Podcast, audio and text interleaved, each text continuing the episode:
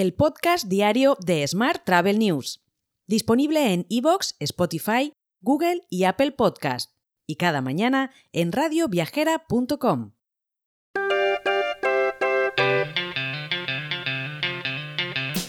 Muy buenos días y bienvenidos a una nueva edición del podcast diario de Smart Travel News, edición número 1112 del viernes 3 de febrero de 2023.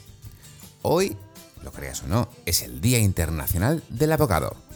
¿Qué abogado? Pues no se especifica. Uno, si conoces un abogado, hoy es su día. Vamos con la actualidad del turismo. En 2022 visitaron España un total de 71,6 millones de turistas internacionales, lo que supone un 86% respecto al famoso año 2019.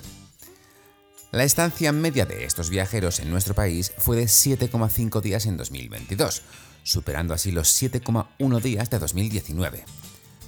Además, el gasto medio que los turistas internacionales efectuaron en España durante 2022 supera en un 10,5% los datos de 2019. Este gasto medio por turista se sitúa en 1.271 euros. Cambiamos de asunto. Areas ha ganado el 70% de la restauración de barajas. La firma controlada por Pi Partners se impone así a SSP, el gran perdedor para un negocio de 1.500 millones de euros. No es poca cosa. Por su parte, el consejero delegado de Ryanair, Michael O'Leary, prevé una subida del precio de los billetes de avión de entre el 5 y el 10% a lo largo de 2023. O'Leary ha asegurado que la capacidad en Europa para vuelos de media distancia se situará en el 90% de lo que era antes de la pandemia. Y la firma Mabrian ha publicado el ranking de los destinos que más han reactivado sus conexiones con China en 2023. Budapest, Lisboa y Varsovia encabezan el listado de capitales por ritmo de recuperación de conectividad aérea.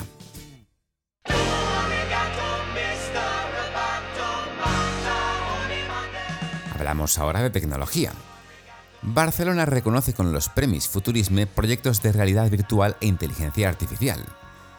El premio a la idea más innovadora de esta sexta edición ha sido para Better, una startup que utiliza experiencias inmersivas audiovisuales para hacer reservas en el ámbito del ocio y el turismo. Más temas. La ciudad de Baeza ha implementado una nueva solución 360 de señalización turística inteligente. Esta nueva solución está además adaptada a los nuevos formatos, vídeos de calidad, 360, realidad aumentada y realidad virtual y las firmas Level y SD han firmado un acuerdo de colaboración para impulsar el talento joven. El alumnado de la Escuela Superior de Diseño SD presentará las propuestas de diseño para el pañuelo que utilizará la tripulación de la aerolínea.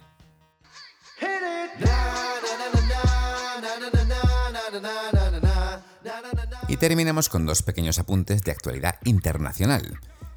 El presidente de Estados Unidos, Joe Biden, ha asegurado en el Congreso que se deberían restringir las tasas de asignación de asientos de las compañías aéreas impuestas a las familias que intenten sentarse juntas.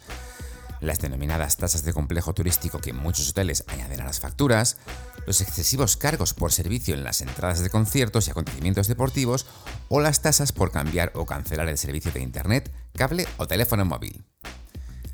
Y Meta ha informado de que los viajes fueron su punto brillante en su cuarto trimestre. Los ingresos publicitarios de Meta disminuyeron en el cuarto trimestre, pero fueron los viajes y la sanidad sus mayores puntos. Te dejo con esta noticia. Y por cierto, ayer la marmota Phil vio su sombra, así que tendremos, sin duda, 100% de seguridad, 6 semanas más de duro invierno. Te dejo con esta buena noticia. Te deseo un feliz viernes y un muy feliz fin de semana. Hasta el lunes. Si quieres apoyar este podcast, déjanos tus valoraciones y comentarios en Spotify, Evox o Apple Podcast. Recuerda que puedes suscribirte a nuestra newsletter diaria entrando en smarttravel.news en la sección Suscríbete. También puedes recibir un mensaje con este podcast y los titulares del día directamente en tu WhatsApp. Solo tienes que añadir a tu lista de contactos el número 646 572 336 con el más 34 delante si nos escribes desde fuera de España y después enviarnos un WhatsApp con la palabra alta. Gracias por escucharnos.